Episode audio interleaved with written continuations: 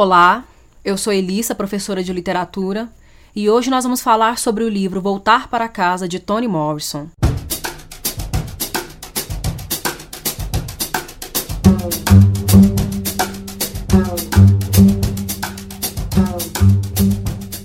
O que é casa para você? Eu imagino que casa seja muito mais do que uma simples construção com paredes, teto, piso. Casa é qualquer lugar onde você se sinta confortável, acolhido, seguro, amado. Às vezes, casa nem é lugar. Às vezes, casa pode ser qualquer lugar onde esteja uma ou algumas pessoas. Algumas pessoas, inclusive, têm o poder de nos fazer sentirmos em casa quando estamos com elas. Aquele lugar onde não nos sentimos hostilizados é um lugar que costumamos nos sentir em casa. Essas várias possibilidades carregadas de poeticidade, de afeto para a palavra casa, essas possibilidades são exploradas nessa obra de Toni Morrison. Toni Morrison nasceu em 18 de fevereiro de 1931 e infelizmente faleceu no último dia 5 de agosto na cidade de Nova York. Infelizmente porque é uma perda inestimável para nós. Ela foi a primeira mulher negra a receber o Prêmio Nobel em 1993, o Prêmio Nobel de Literatura. Ela estreou em 1970 com o romance O Olho Mais Azul, trazendo aí algumas discussões fundamentais para sua obra, inclusive esse romance é um dos mais importantes da sua carreira. E os temas que ela vai discutir nessa obra são recorrentes nas outras narrativas, que passam pelas questões de raça, gênero e classe, principalmente, dentre outros temas. Em 1988, ela recebeu o Prêmio Pulitzer pelo romance Amada, que é uma obra também importante porque faz parte de uma trilogia, é a primeira da trilogia, na qual vemos na sequência Jazz e Paraíso. Inclusive, é, o The New York Times, em 1988, afirmou que, que Amada era uma das obras mais importantes de todos os tempos, era uma das 25 obras mais importantes de todos os tempos. É, essa importância de Amada também se verifica no cinema, por conta da adaptação, intitulada Bem Amada, que tem como protagonista a Oprah Winfrey. Desse modo, a gente consegue perceber a relevância de Toni Morrison, uma vez que ela vai discutir temas realmente muito atuais.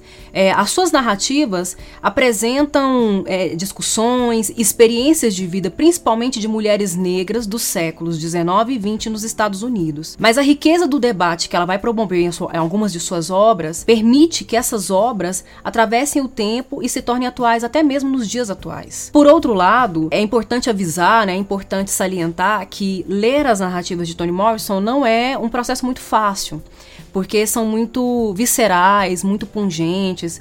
É, à medida que ela vai trazendo essas experiências de mulheres que sofreram sexismo, que sofreram racismo, que sofreram segregação, que passaram por diversos tipos de discriminação, é, nós, leitores, acabamos nos deparando com situações que são realmente muito impactantes e incômodas.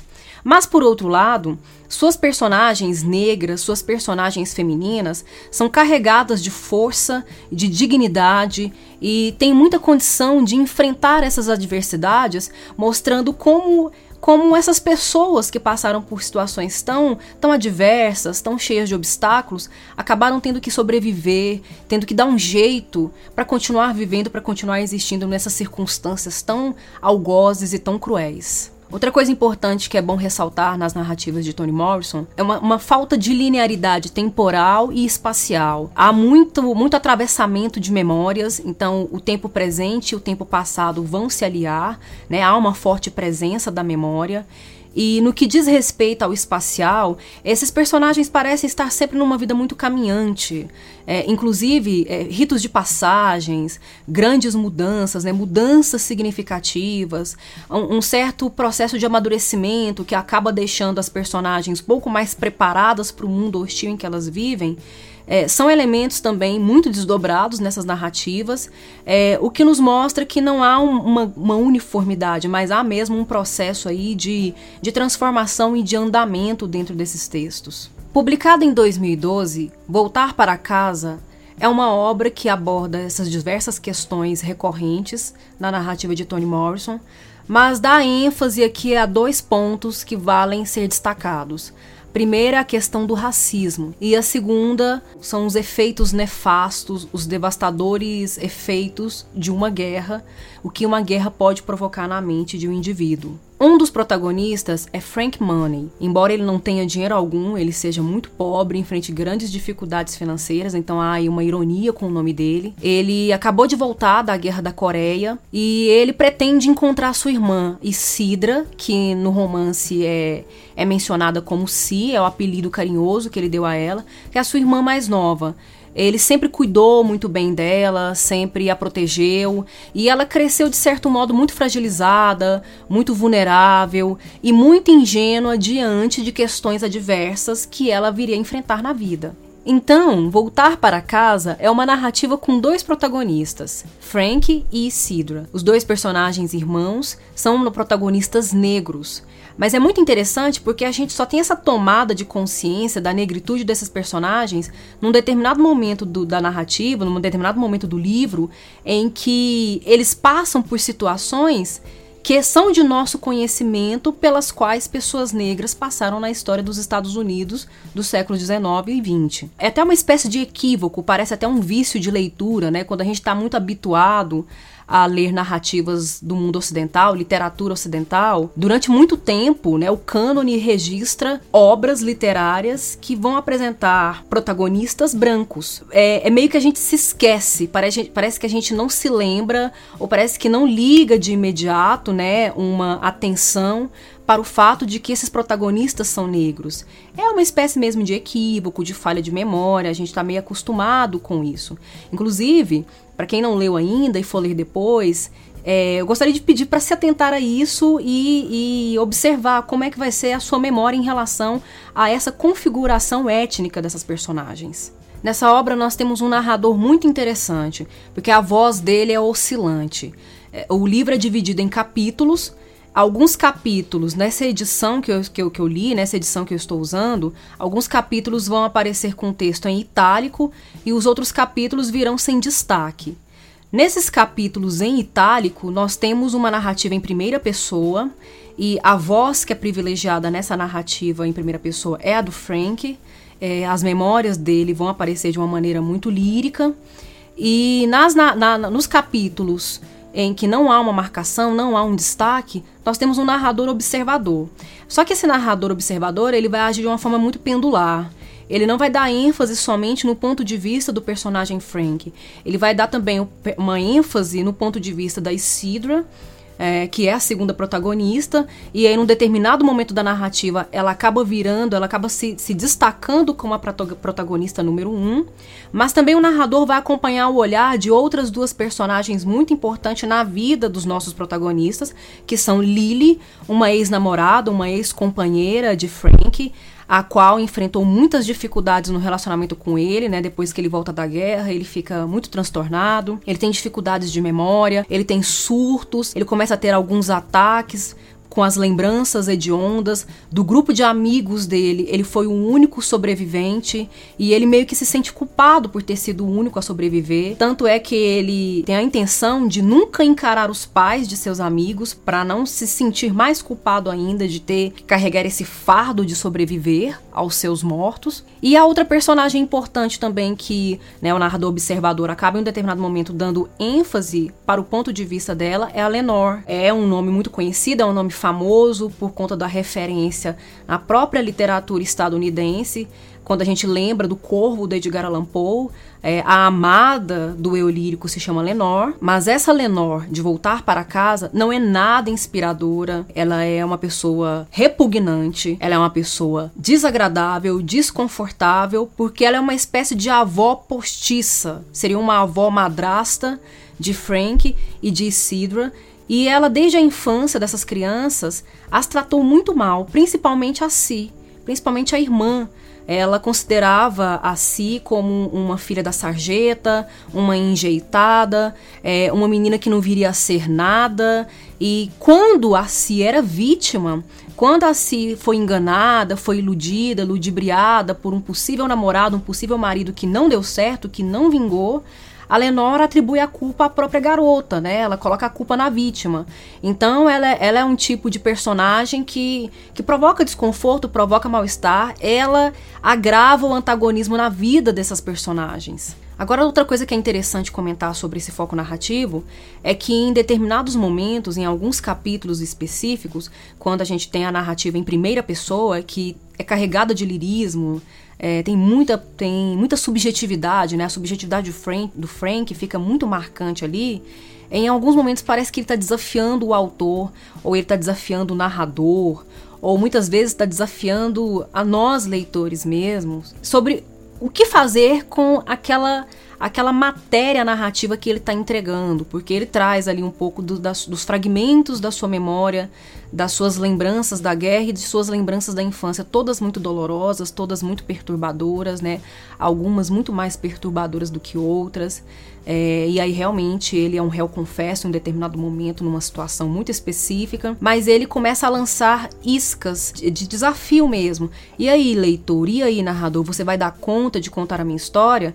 Eu tô te entregando aqui o meu relato, eu quero ver o que, que você vai fazer com isso. É, é uma tendência muito recorrente da narrativa atual, né, da literatura atual, é esse tipo de quebra de parede, né, essa quebra de barreira, em que a obra não permanece no, no seu lugar intocado, fechado e inacessível, mas ela se abre, inclusive convida o leitor para participar dela. Dentre os temas fundamentais discutidos nessa obra, além do racismo e dos devastadores efeitos que uma guerra provoca na personalidade de uma pessoa que sobreviveu, que esteve num campo de batalha, nós temos também as desigualdades sociais, essas assimetrias que colocam a vida do, da classe menos privilegiada numa condição de miséria mesmo, né, de, de perder a dignidade. É, nós temos também é, discussões a respeito da segregação. É, a segregação aí acaba agravando o problema das desigualdades sociais nas vidas das pessoas negras, né, do, da comunidade negra dentro dessa narrativa. É, e aí acaba que em um determinado momento nós temos a personagem Sidra, uma mulher negra, jovem, muito ingênua, ainda despreparada, né, para as crueldades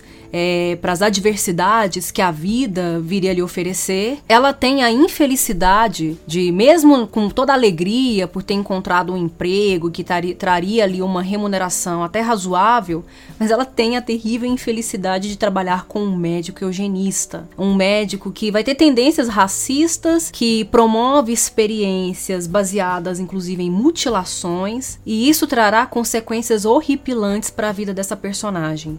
Inclusive, depois desse episódio, é que, como protagonista número 2, a Isidra acaba ocupando o lugar de protagonismo número 1 um em relação ao seu irmão, porque a narrativa vai se deter especialmente a questão da ancestralidade feminina, a questão do sagrado feminino também vai ser discutida de alguma maneira um pouco mais rápida, sutil na obra, mas ela também é apontada, e principalmente questões envolvendo casamento e maternidade. É, a maternidade é um, é um tema também, é um tópico pontuado aqui de uma maneira muito dramática, de uma maneira muito traumática, a partir desse momento em que Isidra ocupa o lugar de protagonismo número um dentro da narrativa. Depois de terminar essa leitura, eu fui fazer umas pesquisas, é, fui atrás de alguns textos críticos, de algumas análises a respeito dessa narrativa de Toni Morrison. E um ponto muito importante que eu localizei foi que alguns leitores, de certo modo, comparam Voltar para Casa à Odisseia. E essa jornada de Frank Money também é comparada, é, é estabelecido um paralelo com a jornada, né, o retorno para casa de Odisseu. Depois de passar por uma guerra sangrenta, por uma guerra muito perturbadora é, e as dificuldades para voltar para casa é, se, se, se mostram cada vez mais imponentes para esses dois personagens. Eles conseguem retornar, né? O Frank retorna para sua casa, retorna para seu pequeno vilarejo, né, onde ele vive, e Odisseu retorna para Ítaca. Esse retorno também é, é, carregado de conflitos, porque eles não são simplesmente bem aceitos quando eles voltam para casa, né? É o mesmo que acontece com o Frank, que acontece com a Si. Eles precisam reconquistar o lugar que eles ocupavam. Mas o que é muito interessante é, é um paralelo que é estabelecido nessa volta para casa, esse sentido, esse significado de casa, porque as memórias de infância de Frank e de Si não são as melhores. É, a, a, esse conceito de casa como um lugar seguro, um lugar afável, um lugar em que você não encontra hostilidade, passa bem longe dessa casa de infância que eles tinham. É, e aí, no determinado momento da narrativa, eles já maduros, eles já sem eira nem beira, quando eles voltam para casa, essa casa é ressignificada, as memórias também são ressignificadas. Outro ponto importante que eu observei na narrativa é uma espécie de contraponto estabelecido entre a personagem Lenore e a personagem Miss Ethel ela não chega a ser uma das protagonistas, ou pelo menos uma das mais importantes na vida dos protagonistas. Ela só vai aparecer mais ao final da narrativa, mas ela representa uma figura feminina muito importante na vida da Si no sentido positivo, enquanto Lenore simboliza uma personagem feminina significativa, mas no sentido negativo. Ela é aquela mulher que casou com um avô, então ela não é avó de, desses dois personagens protagonistas, é uma avó postiça, e ela tem realmente essa relação de resistência, de perseguição perseguição, parece ter, ter uma implicância com a Si, faz de tudo para dificultar a vida da Si, principalmente. E por outro lado, a Miss Ethel é uma mulher que, que tem um saber tradicional, tá muito ligada à questão da terra, do sagrado feminino, ligada à sua ancestralidade, exerce muito uma espécie de medicina alternativa dentro da obra. Ela tem conhecimento da natureza, ela sabe ler a natureza, sabe ler as plantas, sabe ler os animais, e é uma mulher que vive só, mas ela não tem um marido, é, ela vive só, mas ela sempre convoca as outras mulheres dessa, dessa vila, desse vilarejo, para trabalhar com ela. Então nós temos aí uma, uma, belíssima representação de um coletivo feminino. E a Miss Ethel é uma mulher que, de certo modo, literal e metaforicamente, salva a vida de Isidra. Ela é uma mulher mais velha que traz ali um saber, uma orientação, uma iluminação na vida dessa outra mulher que ainda está aprendendo sobre algumas dificuldades da vida e ela ensina de uma forma belíssima, de uma forma extremamente salvadora. Eu, inclusive, depois de terminar de ler esse livro, eu cheguei à conclusão de que toda mulher merece uma Miss Ethel na vida, sabe? Essa amiga é, que representa o sagrado feminino e que consegue mostrar para outra mulher a força e o poder feminino que toda mulher tem. Mais um ponto que merece destaque a partir da leitura dessa obra é que o modo como a Toni Morrison é, discute e relaciona as questões de raça, de gênero e de classe dialogam muito, se aproximam muito das ideias e do pensamento desenvolvido pela filósofa Angela Davis, que, que estabelece aí uma relação de, de intersecção, é, de causa e consequência, talvez, é, na verdade, ela não separa. As questões de raça, de gênero e de classe não são separadas. Uma coisa agrava a outra, uma coisa está a serviço da outra, uma opressão no aspecto piora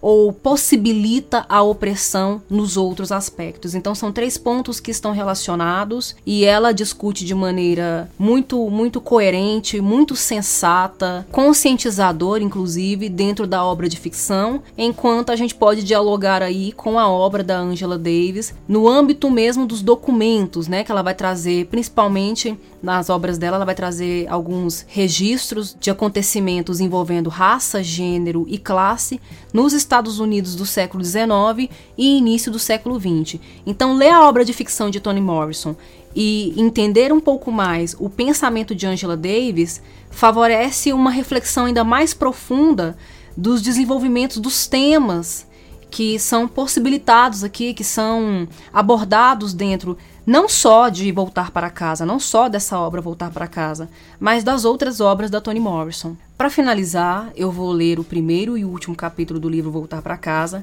Estejam tranquilos porque não tem spoiler. É, como eu falei para vocês, a narrativa em primeira pessoa, né, que dá voz ao Frank Money, é extremamente lírica, poética, então será como se eu estivesse lendo dois poemas, porque o primeiro e o último capítulos, eles são do narrador personagem. De quem é esta casa? De quem é a noite que não deixa entrar a luz aqui? Me diga, quem é o dono desta casa? Não é minha. Sonhei com outra, mais doce, mais clara, com uma vista de lagos que barcos pintados atravessam, de campos largos como braços abertos para mim. Esta casa é estranha.